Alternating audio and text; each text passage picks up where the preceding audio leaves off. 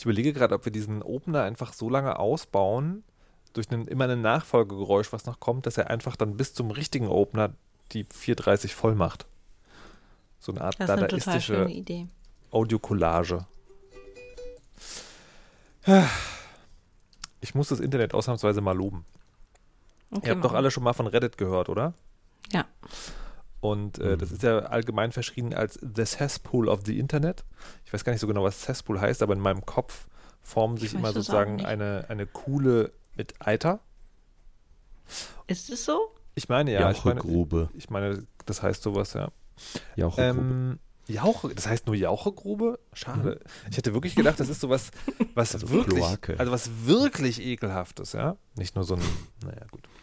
Äh, anyways, und ähm, ich habe ja letztens erzählt, neues Hobby und so, habe ich jetzt angefangen und habe mich versucht dazu zu belesen und bin dann bei der einen Sache, ich habe die einfach nicht verstanden. Ich habe die einfach nicht verstanden. Gibt es einen Unterschied zwischen Priming und Base Color und wenn ja, was ist er und welche nimmt man am besten, wenn man Gloomspite Gits anmalen will? Und habe dann auf Reddit gefragt und dachte dann so, oh, wenn das Klischee stimmt, dann hast du jetzt also Shitstorms auf Twitter sind ein Scheiß dagegen, wenn du erstmal in die Finger der fiesen Reddit-Nutzer gekommen bist. Nicht Nutzerin. Ähm, und dann habe ich zwei unfassbar erhellende Antworten bekommen. Einfach so. Krass. Sag mal, und was, was wolltest du wissen?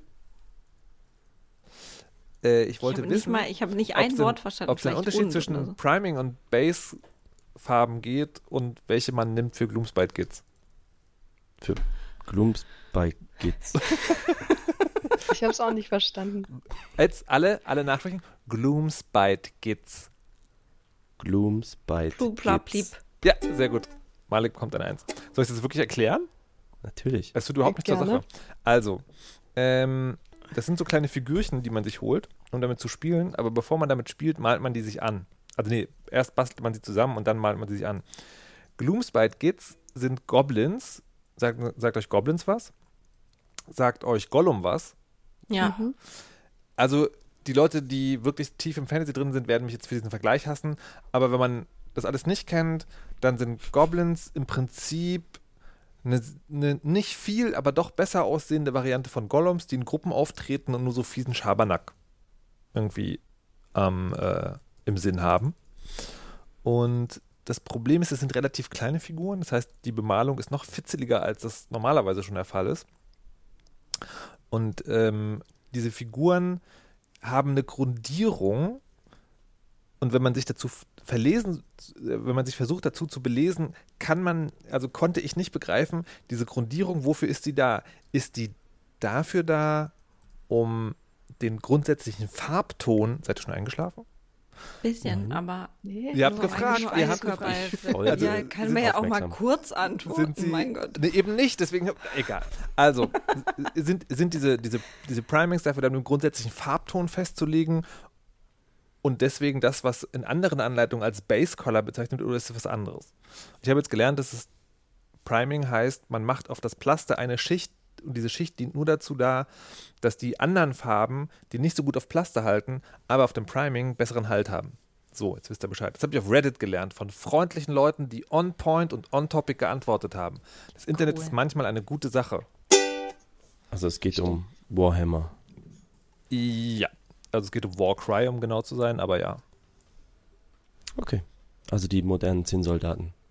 Ich war ja auf Ja. der Spielmesse, Ja. Spiel 2019, und da gab es auch so einen großen Stand davon und eine imposant aufgebaute Burg mit Dingen davor, weil Leute sitzen da ja und malen kleine Männchen an und Oh. große Burgen und es ist äh, handwerklich alles sehr aufwendig und wahrscheinlich auch super teuer und so als Hobby.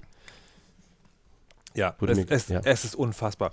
Ich habe heute, erinnert euch noch, dass ich vor, vor zwei bis drei Monaten erzählt habe, was für ein unfassbarer Gronk es ist, wenn man ähm, sein Portemonnaie verliert? Mhm. Ich habe heute das Portemonnaie wiedergefunden. Nein. Unter meinem Oh. Bett.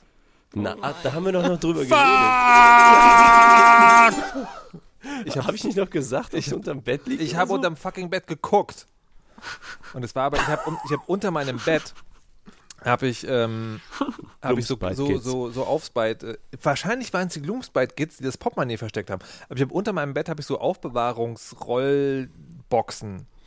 Und das Portemonnaie hatte sie auf so eine unfassbare, fiese Art und Weise hinter so einer Box versteckt, dass ich dann auch gleich noch den Popschutz für mein Aufnahmegerät gefunden habe, den ich seit Jahren schon suche und ich in Zukunft, wenn ich irgendwas verliere, keine Ahnung, Selbstrespekt oder so, immer als erstes unterm Bett gucken.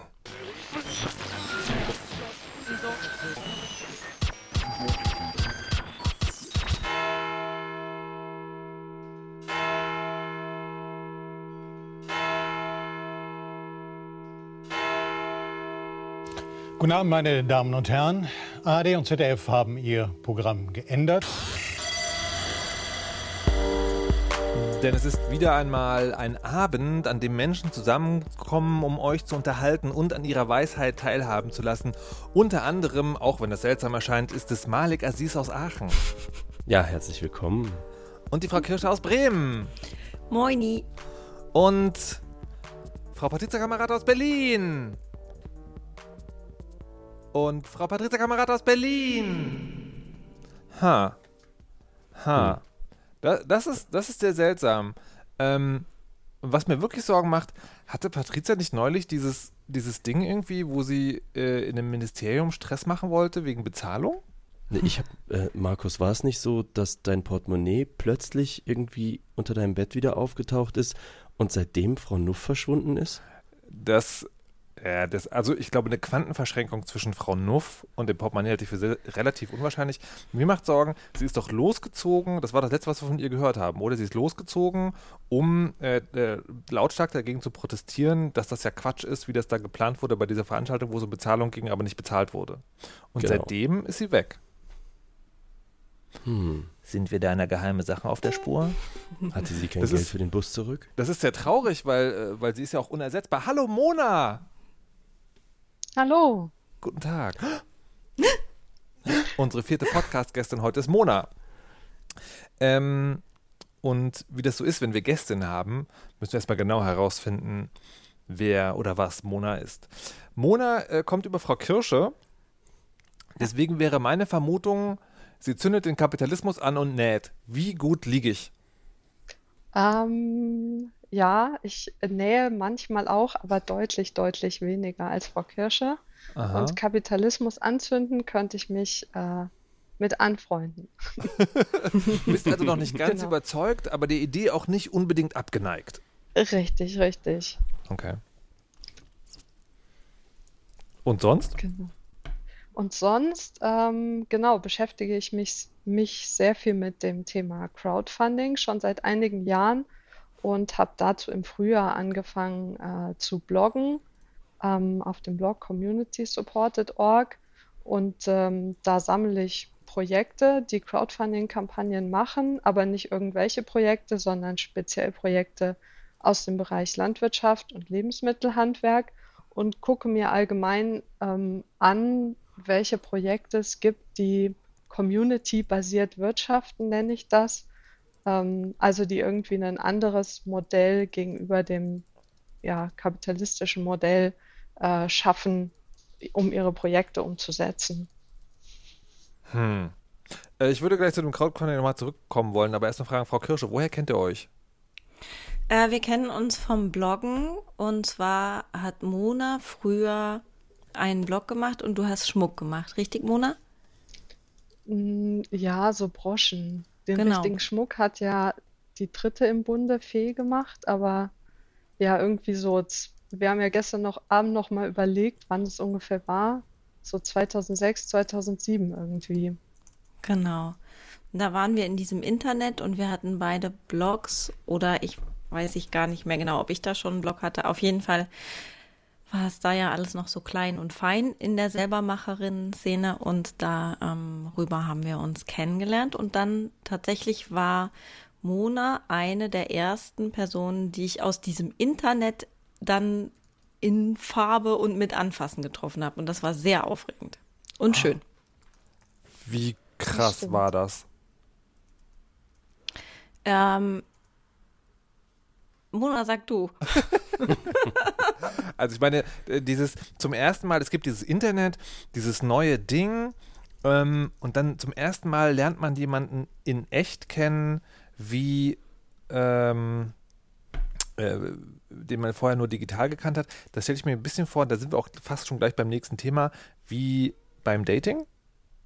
Ne, man schreibt erst so ein bisschen hin und her und dann. Ja, ich. Ja, soll ich mal antworten? Ja. Oder? Ich glaube, da durch die Blogs und die Blogs waren so familiär auch, hat man schon so einen lebensweltlichen Einblick. Also ne, man sieht irgendwie Tische und ähm, es werden, das, das waren jetzt nicht keine politischen Blogs oder straight auf ein Thema gesetzt. Insofern habe ich immer das Gefühl gehabt, in dieser Zeit auch viel über die Personen schon zu erfahren, die diese Blogs führen. Und da war vielleicht dann eh schon so eine Nähe drüber hergestellt. Aber es war auf jeden Fall total aufregend, weil es auch direkt mit Übernachtung und so war.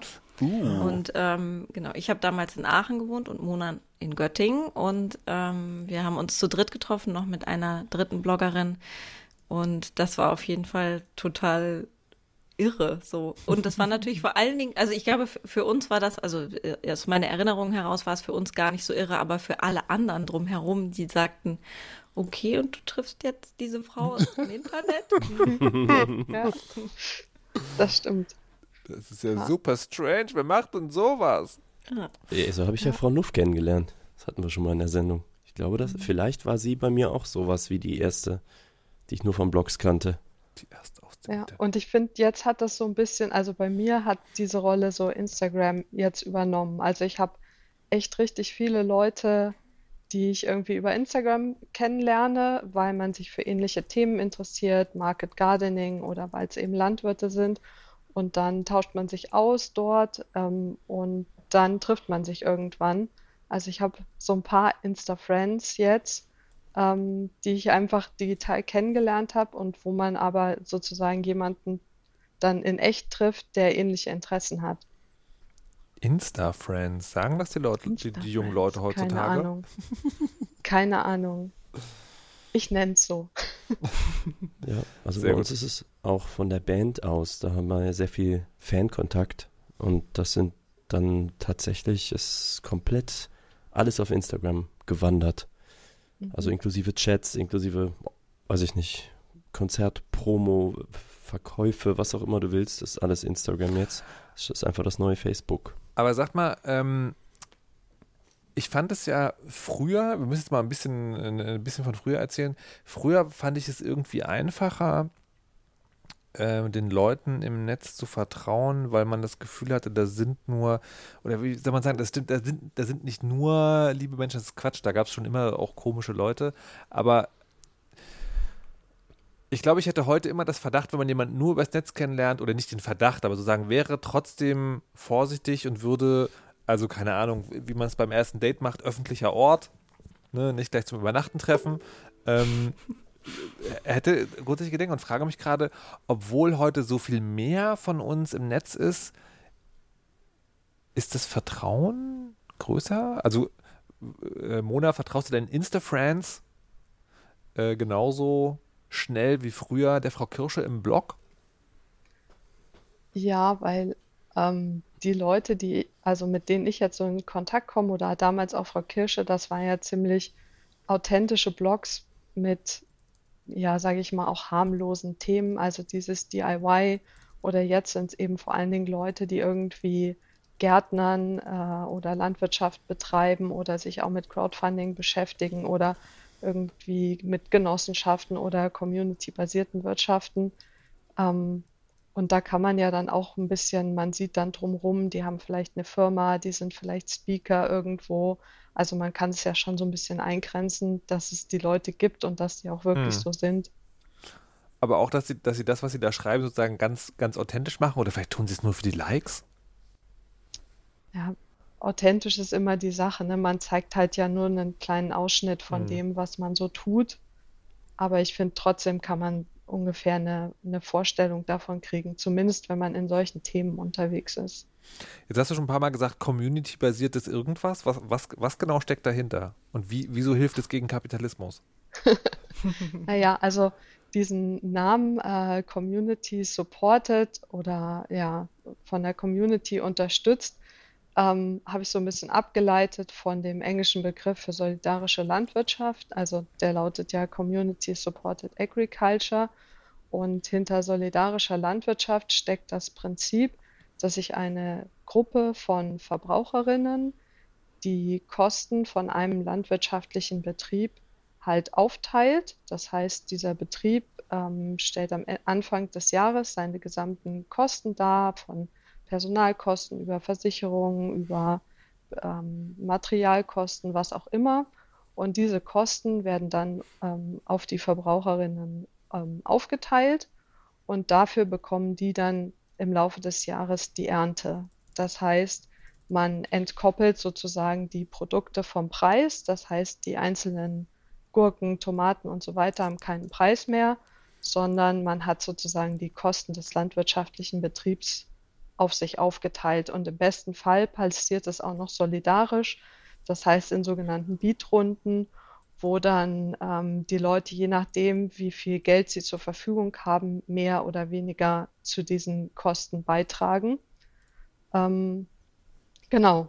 Und das ist, finde ich, eine ähm, äh, tolle, innovative Art des Wirtschaftens und die könnte es einfach noch viel mehr geben und auch außerhalb von der Landwirtschaft. Und da gibt es jetzt sozusagen erste Versuche, das auf andere Versorgungsfelder zu übertragen. Und das finde ich halt spannend und da bin ich auch in so einer Arbeitsgruppe drin, wo wir ähm, uns über das Thema austauschen und uns eben auch über Best Practices informieren und wo einige dabei sind, die solche Projekte auch begleiten. Ähm, bei solchen Systemen, also die eine Sache, die ich mich immer frage, ist, wie werden die Gehälter der Leute festgelegt, die auf dem Bauernhof arbeiten? Oder auf dem, wie auch immer das sagen, was auch immer da äh, community-basiert auf die Beine gestellt wird?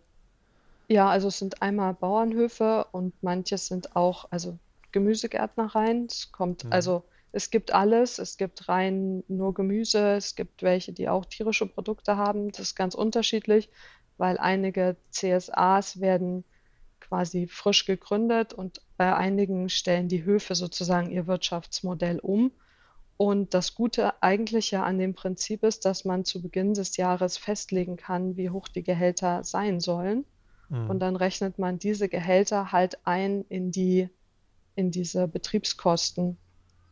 Und ähm, genau, es gibt einige Solavis, die sich halt einfach ein bestimmtes ähm, Gehalt für alle Mitarbeitenden äh, vorschreiben. Und ist das dann, äh, was man vom freien Markt so schön äh, nennt, konkurrenzfähig? Also, dass man dann auch, lass mich zynisch sagen, freiwillig dort arbeitet und nicht äh, die Hälfte seines Gehalts Idealismus bezahlt? Hm, also ich kenne jetzt natürlich nicht die Gehaltsstruktur von irgendwie allen 300 mhm. Solavis. Mhm. Ähm, ich beschäftige mich vor allen Dingen oder im Moment viel auch mit genossenschaftlich organisierten Solavis, einfach weil ich aus einer genossenschaftlich organisierten Solavi komme. Also in München ähm, war ich da Mitglied und da ist das schon überdurchschnittliches Gehalt mhm. gemessen an normalen landwirtschaftlichen mhm. Gehältern ließe sich dieses System, und darauf würde ich eigentlich hinaus wollen, äh, dann so weit ausbauen, dass man irgendwann kein Geld mehr braucht?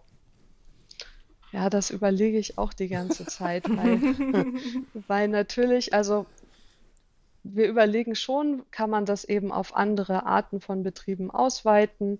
Es gibt irgendwie ähm, ja eine Community ausgebüxt, äh, die so Abenteuererlebnisse macht, die dieses Prinzip anwenden. Und es gibt irgendwie erste Bäckereien und ähm, auch im Handwerksbereich. Ähm, aber natürlich gibt es eben immer diese Verbraucherinnengruppe, die ähm, diese Kosten über, äh, übernimmt. Und die äh, müssen das Geld ja auch irgendwo verdienen. Mhm. Und genau, habe ich mich jetzt tatsächlich die Tage gefragt, äh, wie, wie das aussehen würde, wenn sozusagen alles äh, so funktionieren würde. Und skaliert das? Also im Sinne von, kann man München damit versorgen? Oder was ähm, müsste man dazu wissen? Was bräuchte man dann dafür? Also das, äh, diese Solavi in München, Kartoffelkombinat heißt die, ist tatsächlich auch deutschlandweit die größte und versorgt 1500 Mitgliedshaushalte. Also das sind dann immer so zwei bis vier Personen. Ähm, das ist schon relativ groß. Ähm, Kann man das vergleichen mit, was hat so ein, weiß ich nicht, normaler deutscher, herkömmlicher Bauernhof, was versorgt der so? Oder ich habe keinerlei Vorstellung. So, da habe ich jetzt, also wüsste ich jetzt auch keine Zahlen, weil die ja alle andere Vertriebsmodelle haben. Also einige Mhm. geben nur an den Großhandel ab, einige haben Direktvermarktung, einige veredeln ihre Produkte noch und haben dann Direktvermarktung. Ähm, aber es gibt eben auch viele Solavis oder CSAs, die, die irgendwie 30, 40, 50 Ernteanteile machen, also die relativ klein sind. Ähm, Genau, aber das ist auf jeden Fall so ein Ziel, wo wir uns auch gerade, es gibt ein Netzwerk für solidarische Landwirtschaft auch. Ähm, ähm, es ist ein Verein und ähm, da sind viele Solavis Mitglied. Und da ist auch eins so der Themen, die uns umtreiben. Wie kann man dieses ganze Thema skalieren? Wie können wir es schaffen, dass es noch mehr Solavis gibt ähm, und die Bewegung einfach äh, breiter machen? Hm. Und was hat das mit, äh, mit äh, Crowdfunding zu tun? Oder das ist einfach Ähm, nur Crowdfunding im Sinne von, weil halt da eine Crowd den Betrieb funktioniert. Wir reden nicht von diesen klassischen plattformbasierten, äh, ich gebe dir ein Produkt oder eine Idee und du äh, gibst mir Geld. Mm, Also eigentlich komme ich so ein bisschen vom Crowdfunding. Ähm, ich habe äh, vor vier Jahren, glaube ich, also jetzt gar nicht besonders früh, ähm, da so ein bisschen meine Begeisterung für entdeckt, privat erst. Und dann hatte ich das Glück, dass ich es auch beruflich machen konnte und habe vor allen Dingen Kultur- und Kreativschaffende beraten, wie sie ihre Crowdfunding-Kampagnen planen und habe halt dann überlegt, es bietet Crowdfunding auch Potenzial im landwirtschaftlichen Bereich, weil es gibt fast noch gar keine Crowdfunding-Kampagnen im landwirtschaftlichen Bereich. Jetzt so die ersten und habe aber gesehen, dass gerade eben diese Solavis sich für Crowdfunding anbieten, weil man muss ja diese Verbraucherinnengruppe irgendwie bilden und deshalb ist es ähm, ein gutes Tool, um so eine Community aufzubauen, um so einen Hof oder um so ein Gärtnereiprojekt, in dem man eben eine Crowdfunding-Kampagne gleich am Anfang macht. Ähm, da kann man ein bisschen Geld einnehmen für so einen Betriebsstart, aber man kann eben vor allen Dingen diese Community aufbauen und man kann ähm, ja irgendwie von den Leuten Feedback einholen und man kann vielleicht auch Tipps bekommen für Verteilpunkte oder für ähm, was man anbauen soll, was die Aber- Leute haben wollen. Aber ist es, ähm, also ich stelle es mir gerade schwierig vor, weil Crowdfunding, so wie ich es kenne, ist ja immer so, hier, dieses eine geile Ding, das du haben willst, kauf es, aber bezahl halt vorher. Ähm, und, oder hier dieses eine geile Event, was wir auf die Beine stellen wollen. Jetzt, äh, wenn ich mir das richtig vorstelle, ist ja dann bei so einem, bei so einem ähm, landwirtschaftlichen Betrieb, da be bezahlt man ja quasi die Gründung dessen, so einfach gesagt. Und dann ist er sehr in weiter Ferne, wa- was da rauskommt. Mehr wie Patreon als wie Kickstarter sozusagen. Mhm. Ja, also klar, bekannter ist sozusagen das Crowdfunding irgendwie für Produkte. Das ist ja auch irgendwie naheliegend. Ich gebe dir Geld, du gibst mir zwei Monate später das fertige Produkt. Crowdfunding kommt ja auch aus dem Musikbereich. Also ähm, wir sammeln bei den Fans für das nächste Album und dann zwei Monate, drei Monate später bekommen die Fans das Album. Ähm, aber man kann Crowdfunding eben auch für, ja, selbst auch für politische Themen, für eher ideelle Sachen machen. Wenn man halt dieses gegenleistungsbasierte Crowdfunding macht, was man von Kickstarter oder Start Next oder Vision Bakery oder so kennt, dann muss man halt bei manchen Projekten so ein bisschen kreativer sein, ähm, was die Gegenleistung betrifft. Aber Gegenleistungen können halt auch Erlebnisse sein oder dass man spezielle Insights kriegt. Und die Projekte sind da schon auch relativ äh, kreativ und bieten halt Hofführungen an oder kleine Workshops oder ähm, tun sich mit Partnern zusammen, die Gegenleistungen stellen. Ähm, es kommt ja auch darauf an, wie die Leute motiviert sind. Ob das eher Leute sind, die produktmotiviert sind oder die motiviert sind, Teil von einem coolen Projekt zu sein.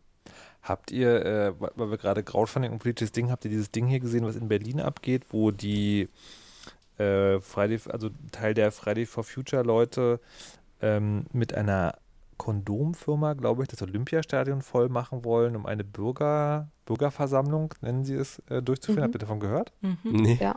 Ja. Ich, was, was? Ja, Einhorn Berlin hat das, glaube ich, maßgeblich mit, Ähm, mit angestoßen. Genau, die wollen das Olympiastadion mieten und äh, dann dort vor Ort äh, mit den Leuten auch Petitionen ähm, unterschreiben. und das, Und dafür machen sie gerade ein Crowdfunding. Das ist relativ äh, groß. Also, als ich das letzte Mal drauf geguckt habe, hatten sie über 300.000 sie brauchen aber gesammelt und machen darüber den Ticketvorverkauf. Also sie brauchen aber 1,8 Millionen. Und genau in dem Mhm. Ticketvorverkauf ist es zum ersten Mal in meiner Timeline gewesen, ähm, weil da jemand gesagt hat, naja, das ist ja, also nur das Thema ist demokratische Teilhabe, aber du sollst 30 Euro Eintritt bezahlen.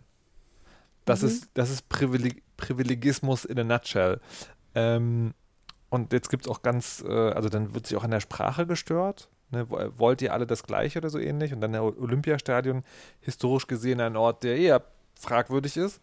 Ähm, und ich bin jetzt die ganze Zeit aber so hin und her gerissen, wo ich so dachte, also ja, das ist schon, ne, also die ganzen Kritikpunkte gibt es schon, aber andererseits, da stellt halt jemand was auf die Beine und dann macht man es sozusagen kaputt. Und hat wieder aber Was war das mit den, Hm? äh, dieses mit den Kondomen habe ich noch nicht verstanden. das ist, es gibt eine Firma, die heißt Einhorn, die machen, ähm, die machen halt, also die sind damit bekannt geworden, dass sie Kondome machen und die stecken da irgendwie dahinter. Die, ich weiß so. nicht, ob die das managen oder organisieren, aber ähm, die sind da sehr Also die, aktiv. die machen jetzt nicht dieses Olympiastadion einmal in Latex oder so. Nee. Die sind- Vielleicht schon. sehr schöner Name auch. Aber ja, so. Das, Ja, aber das ist so ein generelles Problem bei Crowdfunding. Also es wird ja schon oft gesagt, es ist irgendwie so ein demokratisches Mittel, weil man, ähm, weil da eben die Leute entscheiden, ob sie ein Projekt haben wollen oder nicht. Also man kann ja auch Crowdfunding, wenn man eine Idee hat, nutzen, um überhaupt mal zu gucken, wie ist die Resonanz und finden Leute das irgendwie äh, gut ähm, und unterstützen mich, dass ich das umsetze. Aber natürlich ist es immer verbunden mit Geld. Ähm, deshalb, ich habe auf dem Blog auch mal einen Artikel geschrieben über Unterstützen mit Zeit, ähm, weil Zeit haben vielleicht, also das ist wieder anders verteilt, wer wie viel Zeit hat und damit Projekte unterstützen kann. Ähm, das fände ich nämlich auch spannend, wenn man Crowdfunding-Projekte nicht nur mit Geld unterstützen kann, sondern auch mit Zeit. Mhm. aber äh, Frau Kirsche, hast du eine Meinung zu diesem Ding, was hier in Berlin passiert? Natürlich. ähm, also ich finde, dass äh, ich, ich, das Schöne an äh, Bewegungen ist ja eigentlich, dass sie eben nicht so stark äh, äh, bottom-down funktionieren, sondern dass kollekt also lokale kollektive Bündnisse sind. Ich finde, für mich ist, ist das in der Logik nicht passend, das dann äh, auf so ein Riesenevent zu blasen. Und ich finde, die, die sowohl eben das, was du gesagt hast, das Sprachliche, mit dem wir wollen alle das Gleiche, als auch der Ort ähm, und die Idee, das zu nutzen, um Petitionen zu zeichnen, verbunden mit Eintrittsgeldern, ist, ich finde es einfach ungeschickt. Ähm, ich frage mich auch, was da hinten bei rauskommen soll. Ähm, aber ja, ich meine, Fridays for Future ist halt eben auch kein linksradikales Projekt. Vielleicht sind da auch, sind da jetzt die Kritiken, gehen da vielleicht mit falschen Anspruch, Ansprüchen oder Vorstellungen Ja. ran. Das ist ja ein total bürgerliches Bündnis. Und, das, das, und da ist halt sozusagen da, wo ich diese Ambivalenz empfinde, weil, ähm, also nur um das theoretisch durchzuspielen, ne, was, was könnte denn da rauskommen? Ja, was da rauskommen könnte, ist halt, wenn die das Ding voll machen, dass halt 90.000 Leute irgendwas unterschreiben. Und wenn Und die 90.000 Publicity. und wenn da wollte ich gerade zu kommen, ne? Also wenn 90.000 Leute an einem Tag etwas unterschreiben, dann wird auf jeden Fall darüber berichtet werden und dann kann man das nicht einfach weglegen. Ne? Das Ding mit Petitionen ist ja meistens, das ist schön, dass ihr unterschrieben habt. Vielen Dank für diesen Papierstapel. Der passt da sehr gut neben den Stapel mit dem von dem Feuerholz. Ähm, das, also selbst diese, diese Bundestagspetitionen sind ja meistens so, ähm, da, da kämpfen Leute wirklich hart darum, diese Schwelle zu erreichen, die weitaus niedriger ist. Und dann werden die halt angehört. Aber guck, denk doch mal an diesen globalen Klimastreiktag im September war der. Jetzt im November ist ja auch wieder einer. Ja. Äh, da sind über, fast 1,5 Millionen Menschen weltweit auf die Straße gegangen. Hä? Ist da irgendwas passiert? Nein. Also da, da ist ja die Frage, ist jetzt, ich glaube auch, dass es massiv Publicity gibt, mhm. aber die wird halt jetzt, ist die schon wieder total schwierig, weil eben der Ort scheiße gewählt ist, weil die Ansprache schlecht gewählt ist. Ob das, ähm, ob dann eine Petition, die 90.000 Leute gezeichnet haben, tatsächlich auf einmal mehr wert ist als massive Mobilisierung auf der Straße oder die, also man könnte ja auch mal sagen, ey, der Protest ist so dauerhaft, die sind so beständig. Mhm. Sie sind doch in den Ferien ähm, demonstrieren gegangen, auch wenn es ihnen niemand zugetraut hat. Das Interesse und, ne, und es machen so unterschiedliche Gruppierungen mit, aber äh, also da jetzt zu sagen, ah, das, dann werden sie aber gehört werden, das glaube ich nicht. Nee, das war nicht der Ausgang. Der Ausgang war, was kann da rauskommen? Und da, da wird auf jeden Fall nochmal Publicity rauskommen. Naja, ich, ich keine Ahnung, ich habe da so, so, so wieder, widerstrebende Gefühle. Weil ich frage, oder andersrum, ähm, auch, auch wenn die Leute, die das veranstalten, durchaus in die Kategorie privilegiert fallen, ähm, ich habe, ich frage mich manchmal auch so, du bist da so eine Type. Ne, also die, die Luisa Neubauer, die hängt ja halt mhm. auch so mit drin, die hier von Fridays for Future da auch sozusagen so ein, so ein deutsches Gesicht mehr oder weniger geworden ist. Da hängst du so drin und dann hast du diese Idee. Und dann denkst du, ha, das mache ich jetzt. Und weil ich finde, es ist jetzt total einfach zu sagen, ähm, also nehmen wir mal nur den Ort. Ne? Es ist jetzt total einfach zu sagen, Olympiastadion, das ist von der Geschichte her sehr schwierig das passt eigentlich nicht so gut zu diesem Ansinnen. Aber wenn du, wenn du diesen Drive hast, zu sagen, ey, wir haben hier einen Ort, also ne, wie auch immer das zustande gekommen ist, also was ist denn die Alternative? Das frage ich mich halt immer. Nicht immer, in dem Fall halt. Also ich bin, da wirklich nicht so klar. Ich kann das alles nachvollziehen an der Kritik und finde das auch, also finde die Kritik auch richtig, aber frage mich trotzdem, ob man, ob man nicht sozusagen manchmal sehr schnell Dinge abschießt. Aber das ist ja auch, ich glaube, das ist auch Quatsch, weil es wird auch hm. nicht abgeschossen werden. Es gibt ja, also ich meine, sie haben ja schon relativ viel Geld gesammelt in kurzer Zeit. Es, es gibt viele, die sagen, sie werden da hingehen und sie haben da Bock drauf. So, aber ich muss es, also ich finde dann nicht, dass ich, ähm, das ist vielleicht auch das Anstrengende im Umgang äh, mit Politiken, ähm, ja, dass man da trotzdem im Uneins sein drüber muss naja, und sagen ich, können muss. Nee, ja, ich, ich, ich meinte jetzt nicht das Event an sich, aber du hast, ja, du hast ja selber gerade gesagt, das Ding ist mittlerweile so vergiftet, dass man es eigentlich nicht mehr verwenden kann. Ja, ich glaube nicht, dass es, ich glaube, aber ich habe es in Bezug gesetzt zu den Demonstrationen. Ich mhm. weiß, bei den Demonstrationen, da hat man gesehen, ah, und hier Australien und hier, keine Ahnung, ne? Also, und nicht mal das hat gezündet, obwohl es quasi weltweit einen ganzen Tag lang Dauerbeschuss aus, aus verschiedensten Städten und Regionen und was weiß ich was Ländern gab, an denen Menschen protestieren waren und das war friedlich und das war schön. Und ich glaube, dass das Bild wäre meine Wahrnehmung ist wirkmächtiger und positiver aufgeladen als ein Olympiastadion voller mhm. Menschen, die Sachen abstimmen. Und nicht mal das hat geklappt. Deswegen, ja. da, das war in Referenz dazu. Ich glaube, ja. dass, na klar, wird, werden da viele Leute hingehen und begeistert sein und ist ja auch, sollen sie machen. Was ich, was ich ganz spannend finde, ist eigentlich jetzt sozusagen, was dann zwischen der Crowdfunding-Kampagne äh, und dem Event stattfindet, weil man muss ja irgendwie aushandeln, welche Petitionen man sozusagen ja. dort abstimmen lassen will. Und mich hat es mit in diese Telegram-Gruppe geschwemmt, ähm, wo da im Moment angefangen wird zu diskutieren. Und das ist schon super spannend irgendwie mitzuverfolgen, ja, was da, wie diese Argumente jetzt ausgetauscht werden und wie man also dann da eben zu einem Programm auch kommt für dieses Event. Also verfolgen werde ich es auf jeden Fall. Ich bin auch so ein bisschen ambivalent und finde einige Teile gut und andere Teile so bedenkenswert. Aber witzig, ja. Und wie ist das? Wie, wie äh, wird das organisiert, die Aushandlungsprozesse?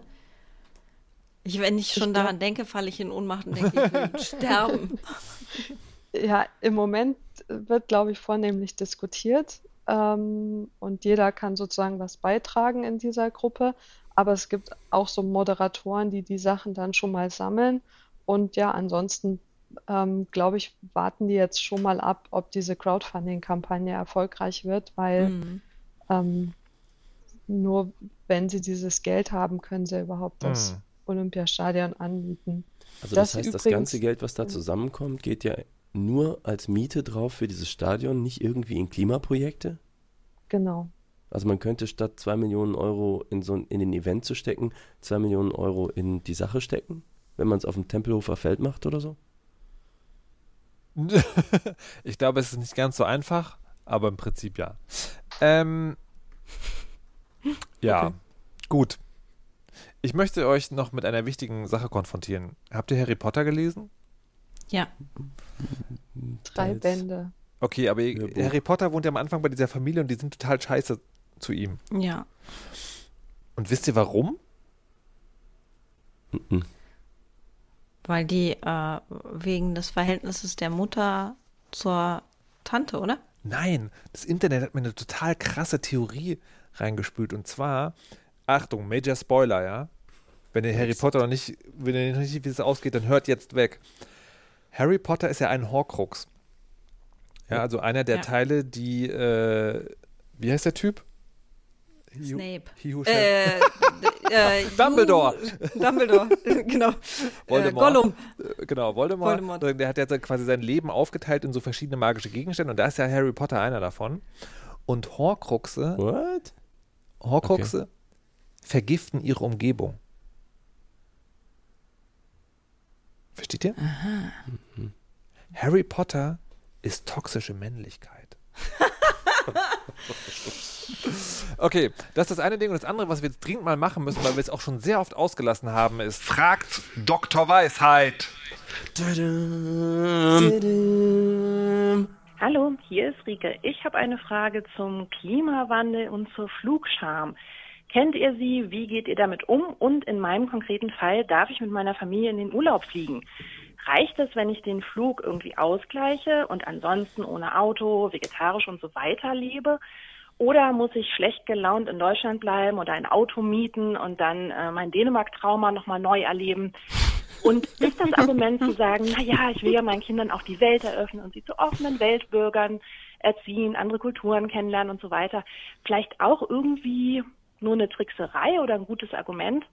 Ähm, ich danke euch schon mal. Tschüss. Tja, also So ich, ich, ich sage erst, ich sag als erstes mal das Offensichtliche.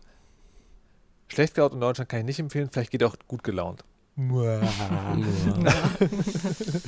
ähm, ich habe lustigerweise zu diesem Thema gerade äh, von Freunden auf Facebook einen Thread gelesen, hat auch das jemand ex- exakt dieselbe Frage gestellt. Ähm, Fliegen, Kompensation, geht denn das? Und da war das, ähm, da war der Konsens sozusagen, der dann aufkam, der auch belegt wurde, nicht fliegen ist King. So, also ganz Ja. eindeutig, wenn man nicht fliegt, hat das sozusagen, ist das der, der wenigste Footprint, den man hinterlässt. Aber, wie steht ihr denn jetzt dazu? Kompensation? Ja oder nein? Dieses, man kann ja auf so Webseiten CO2-Ablasssteuer quasi bezahlen, die sagen dann hier, wir pflanzen Bäume. Wie findet ihr das? Frau Kirsche? Ähm, ja. Äh, also, äh, das ist natürlich richtig. Nicht fliegen ist King und ähm, wenn fliegen, dann wenig fliegen und sich genau überlegen, ob das notwendig ist und Ablasshandel meinetwegen. Ähm, aber würde dann, also abseits, es gibt ja diese, diese ähm, Berechnungen, die zeigen, wo tatsächlich CO2 massiv eingespart wird und wo wenig eingespart wird. Und Fliegen und fleischfreie Ernährung gehören ja zu diesen großen Batzen. Ansonsten bin ich ja ähm, qua marxistischer Lektüre darauf getrimmt, zu sagen, dass es nicht am individuellen Konsumverhalten liegt, dass die Welt zugrunde liegt, sondern an der kapitalistischen Ausbeutung. Das heißt auch an dieser Stelle Revolution und Kapitalismus abfackeln. Okay. CO2-frei abfackeln, aber bitte. Mein Malik? Flammi ist CO2-frei. Uh, nice. Uh, Malik, siehst du das? Warte, deine Antwort ist, ich flieg sowieso nie, denn ich bin Freelancer. Mich berühren diese Probleme gar nicht. Wir antworten nur noch in Schablonen. Total toll. Ist bestimmt super spannend, uns zuzuhören. Nee, meine Antwort ist, äh, ich bin schwerst betroffen von dieser Dr. Weisheit-Frage, weil ich das genau kurz vorher in Trello eingetragen hatte, weil mich genau die gleiche Frage umtreibt, auf die ich keine Antwort habe.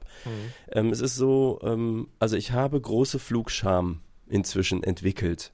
So, das ist was, wo ich vor zwei Jahren noch nicht mal gewusst hätte, warum das ein Problem ist, obwohl ich schon aus dem gleichen Grund ungern Auto gefahren bin. Aber je mehr man über die Sachen lernt, desto schlimmer wird's ja. Ähm, und jetzt ist es so, dass ich keine Notwendigkeit habe, gerade zu fliegen. Aber zum Beispiel mein alter Traum mit der Band mal in Japan touren war bisher nur sowas, was man anstrebt und dann irgendwie versucht, Geld dafür zusammenzukriegen. Jetzt wäre das eine Grundsatzfrage.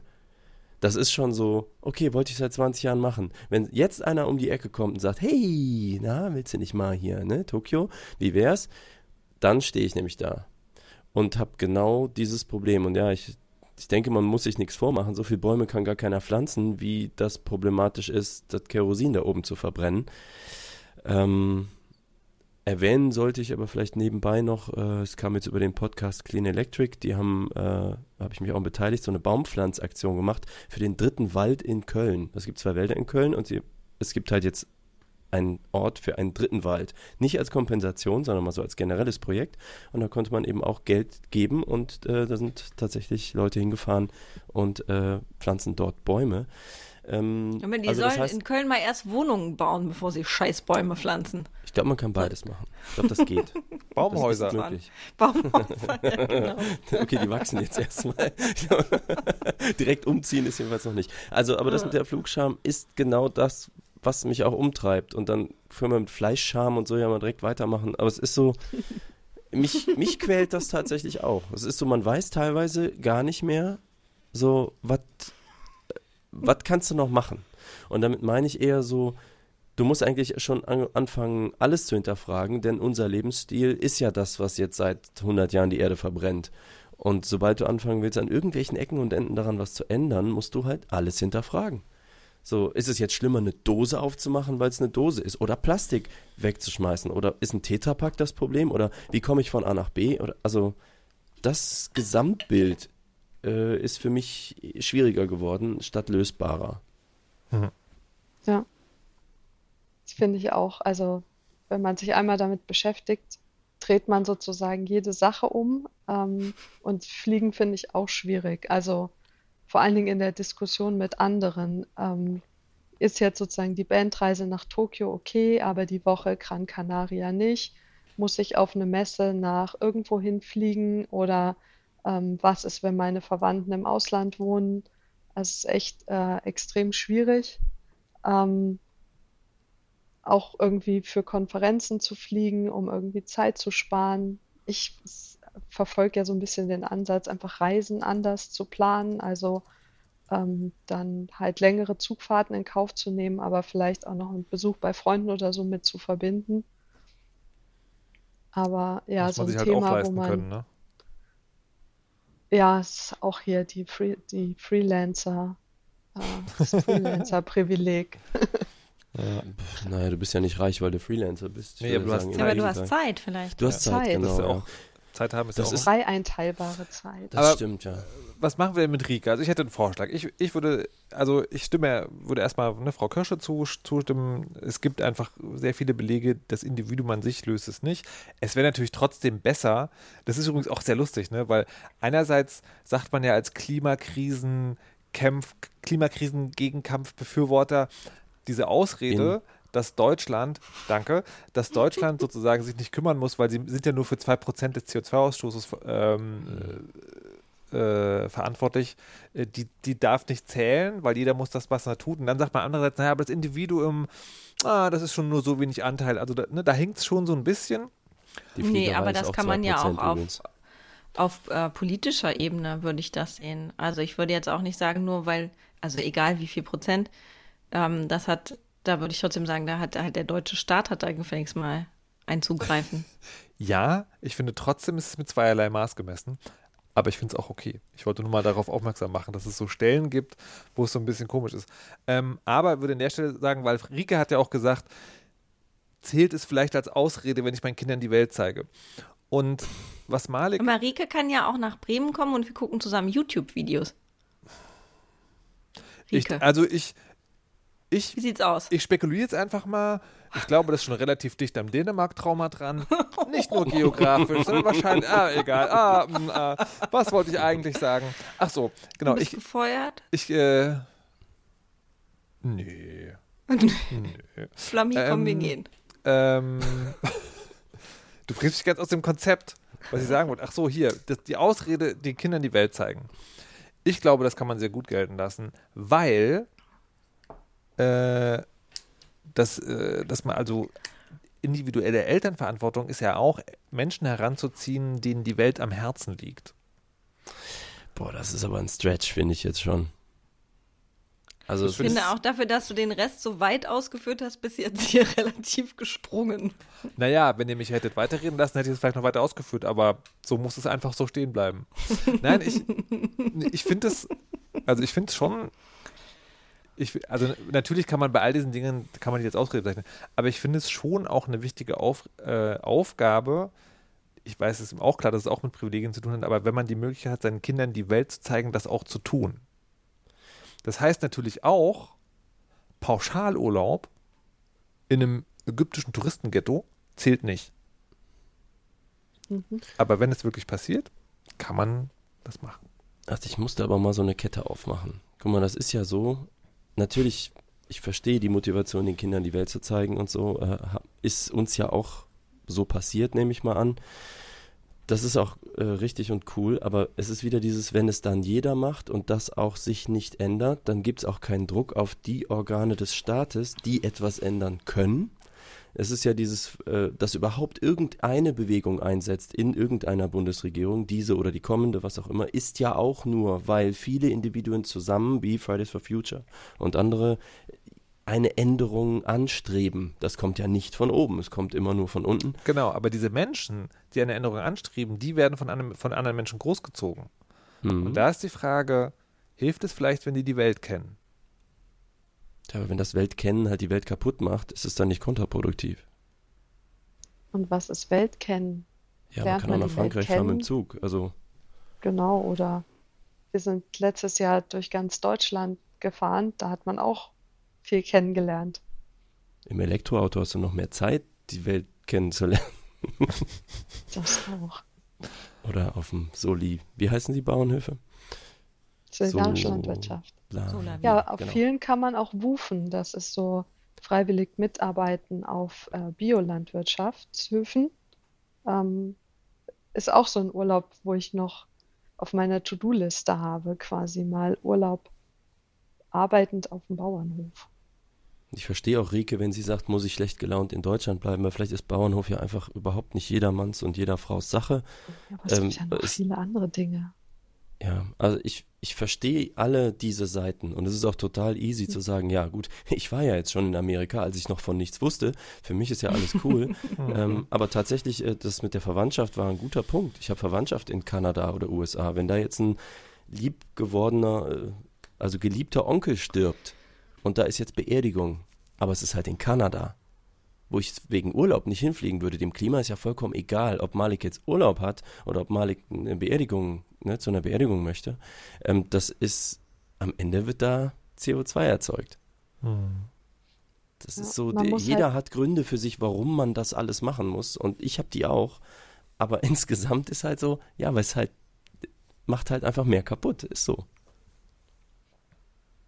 Naja, Ja, aber man äh, muss halt auch immer aufpassen, finde ich, mit diesem, wenn ich das mache, lasse ich das. Also man sieht es ja auch bei viel auf äh, Instagram irgendwie, okay, ich verzichte auf Plastik, dafür kann ich jetzt die Weltreise machen. Also, dass man so Sachen gegeneinander aufwiegt, finde ich auch schwierig. na, aber jetzt als, als Weisinnenrat, ja? Darf die Rike jetzt in Urlaub fahren oder nicht? Weil wir können hier sehr lange reden, aber das ist ja die Entscheidung, die ansteht. Dürfen wir entscheiden, ob Rike in Urlaub fährt? Naja, ich finde, ich finde sozusagen, wie, ich finde, äh, die Argumentation wird nur dann konsequent zu Ende geführt, wenn man das, wenn man dazu eine Aussage trifft. Kann man das nicht ihrem Gewissen überlassen, nachdem sie alle Argumente gehört hat? Ich Kann man machen. Kann Stiehlt man sich fahren. aber so ein bisschen so herum, ein wirklich klares Wort zu sprechen. Also ich in, dem, sag ja. also in dem, in dem Interview, wenn du das in einem Interview machen würdest, dann würde ich sagen, das ist schön, Herr Sies, dass Sie das gesagt haben, aber die Frage haben Sie damit nicht beantwortet. Ja, aber ich bin ja Politiker. Ich kann ja nur so. Nee, nee, du kannst auch anders, du zum dritten Mal gefragt wirst, glaub mir mal. Also, Frau Kirsche sagt jetzt doch ja. Ja klar, ich habe eben auch schon ja gesagt. Das hatte ich anders verstanden, okay. Gut. Ich sage nein und ich würde vorschlagen, zu gucken, wohin man, man mit dem Zug hier in Europa kommt. Man kommt ja weiter als Dänemark. Okay. Malik? Ich kann ich mich enthalten? Nee. Dann schließe ich mich Mona an. Juhu. Tja, Rike, Aber äh, mein, mein Rat übrigens, tatsächlich wäre die Erweiterung um das Thema Elektroauto. Es gibt Vermietungen für Elektroautos und das ist eine andere Art zu reisen, die cool ist. Also Zug kann auch cool sein, aber wenn man mal Bock hat auf so eine andere Form von Abenteuer und irgendwie ein bisschen technikaffin ist oder irgendwas für das Thema übrig hat, Malik, könnte das eine Alternative Malik. Ist dir noch der Zusatz mit Kindern in Erinnerung? Ja, es geht trotzdem. Hm. Okay. Und was, wofür hast du gestimmt, Markus? Ich, ich, ich sage, fliegt, zeigt euren Kindern die Welt und macht sie zu Kriegern, die der Politik, wenn sie groß sind, ordentlich Feuer unterm Arsch macht. Wenn es nicht zu spät ist. Ja, Irgendwas ist immer. also, Rike, genau. Und wenn man dann, wenn dann, ich denke immer, wenn die Welt untergeht, dann habe ich mein Rentenproblem gelöst. also Rike, wir haben uns jetzt zwar jeder einzelne sehr Okay, konkret Boomer. festgelegt, ähm, aber wir haben dir leider keine Antwort für dich, äh, außer ein, musst du selber wissen. Ähm, aber hast ein paar Argumente bekommen. Ich finde das spannend. Das, letzte, das nächste Mal für Dr. Weisheit sollten wir vielleicht am Anfang der Sendung entscheiden, wer der Bürgermeister ist. Kennt ihr Werwolf? Das Spiel? Ja. Nee? Ja? Nur vom Ja. Nicht. Okay, also Werwolf ist eine große Runde von Leuten sitzt zusammen. Ähm, wenige davon, also sehr wenige, sind Werwölfe und können in jeder Nacht, also eine Runde ist immer eine Nacht, können die jemanden umbringen. Und dann ist Tag und dann beschließen alle um den Tisch, die ja nicht wissen, wer der Werwolf ist, wer auf den Scheiterhaufen muss. Ne, also ganz, ganz klar deutsches Spiel. Ähm, irgendein Problem, wir verbrennen Leute, kein Problem. Ähm, äh, und dann, das wird aber abgestimmt, ja. Also es ist, äh, es, also man, man spricht so miteinander und dann wird halt abgestimmt, wer jetzt dran glauben muss. Und äh, da gibt es die Rolle des Bürgermeisters für den Fall, nämlich, dass es ein Unentschieden gibt, darf der, hat der noch eine extra Stimme. Und vielleicht brauchen wir das, das ist ja sonst bei vier Leuten in der Weisheit sehr problematisch. Vielleicht brauchen wir das Ich will. Bürgermeisterin sein, immer. Na Frau dann, Kirsche und die Demokratie.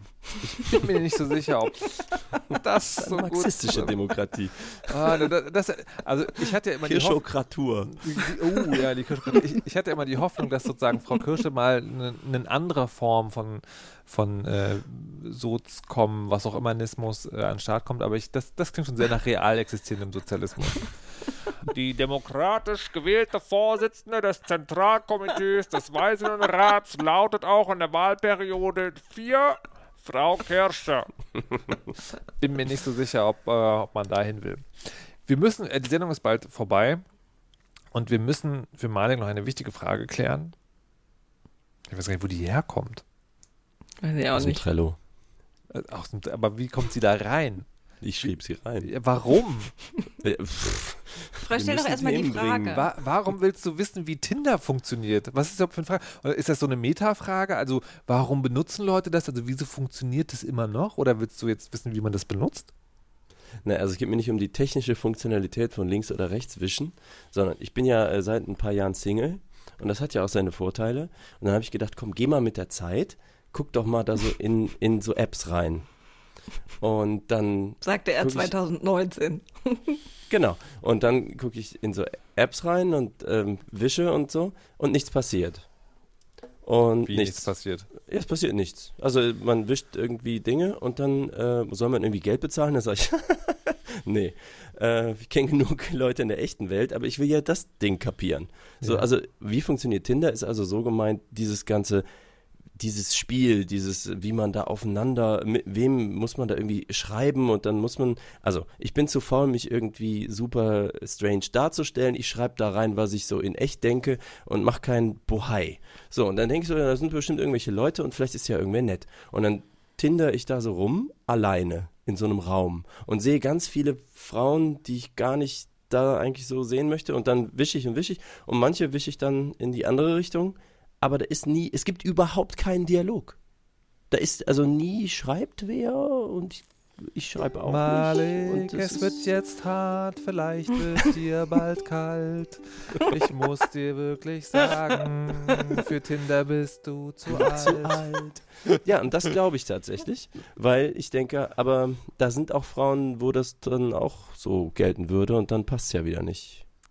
Also ich glaube, Ähm, sag dann, Vielleicht bist du alt und die finden dich auch noch unsympathisch. äh, kann ich mir Das gar nicht vorstellen. Ähm, hast du die Dinge, die du in deinem, in dein Profil geschrieben hast, lassen die zum Ausdruck kommen, dass du an einer Beziehung interessiert bist? mh, einer, einer sehr kurzfristigen. Nee, also weiß ich gar nicht, habe ich das, äh, müsst ihr mal gucken. Ich weiß auch gar nicht, was in meinem Profil genau steht. Wenn ihr mich findet, schreibt mir mal. Also ich, ich Nee, glaub- nee, also nicht so Heirat und Settle Down und so. Das also wäre ich, so. Ich glaube, ich glaube ja, Tinder ist keine Dating-App. Ich glaube schon, das ist schon mal das erste Missverständnis. okay. Tinder ist ein Fleischmarkt. Ja, okay, aber auch Fleisch meldet sich nicht. Malik, Ich bin muss kein Objekt für sagen. Frauen, offenbar. Vielleicht wird dir gleich kalt. Ich glaube, für Tinder bist du wirklich zu alt. Ähm, Okay. I don't know. Gibt es da noch andere Erkenntnisse? Weil so in der Also- echten Welt, das ist ja der Witz, funktioniert das ja gut. Also, Dann mach doch das das, Wischen? einfach. ja, nee, aber komm, ich bin jetzt hier so ein Internet-Kid, das kann ich. Malik, für Leute wie dich ist okay Cupid gemacht. Ja, das Ja, stimmt. okay, Da die kann habe ich man jetzt auch- da mal. Entschuldige? Abmachen. Was? Mhm, ganz super. Was? Ja. Ich hab Frau Bei Küche gerade. OkCupid Ja, was kann kann man, ist auch, kann man auch den Fleischmarkt bedienen. Okay. Habe ich Okay, gehört. ich habe das jetzt alles, all diese Apps da mal so eingem, eingemeindet. Ja. ja. Das ist so irgendwie, also ich, ich habe ja wirklich viele Netzwerke und Bubbles und Technikkram, wo, wo das alles so gut funktioniert, wenn ich Dinge sende und dann gibt's da Reaktionen. Und da irgendwie nicht. Und äh, da ist jetzt so, überhaupt- ich habe überhaupt kein äh, schlechtes Ego-Gefühl, weil ich halt du- weiß, in echt bist du, geht's. Bist du auf aber, TikTok? Nee, Ja, muss doch nicht auf Tinder sein. Den Zusammenhang Vielleicht verstehe ich sind, nicht. ne, also Ich ist doch ganz nicht. einfach, soziale Netzwerke, die mit T anfangen. Nein, es gibt Uh. einfach Dinge, die für dich nicht funktionieren. Und da muss man sich, glaube ich, keine Platte drum machen. Also ich glaube also tatsächlich, keine Antwort dass, sozusagen. äh, Es ist- ich bin inkompatibel. richtig, deine Betriebsversion, Betriebssystemversion ist nicht kompatibel mit Tinder OS. So ich wollte sagen, aus. dein Steckerchen ist nicht kompatibel und dann dachte ich, oh, Wow, das soll ich jetzt nicht. Ja, aber ich wollte das gar nicht. Das war nämlich gar nicht so gemeint. so kurz ich vor fand das Schluss, sehr schön. So Kirsch, kurz sehr vor schön. Schluss muss ich Frau Kirscher doch noch feuern. Das geht nicht. Für so einen meine Güte. Scheiß wird man heutzutage Ja, schon gefeuert, ne? Aber wirklich, ey. Boah, ey. Das, das ist so runtergekommen hier. wie runtergekommen. Naja, zum Glück sind wir jetzt eh zum Ende. Und ich bitte deswegen heute ausnahmsweise Herrn Malik Aziz um der Weisheit letzten Schluss. Wenn euer Stecker inkompatibel ist, dann sucht euch doch jemanden in der Echtwelt. Hätte ich Fleischwelt sagen sollen. Fleischwelt, Wiedersehen. Tschüss zusammen. Danke, Mona, fürs Dabeisein. Tschüss. Ciao.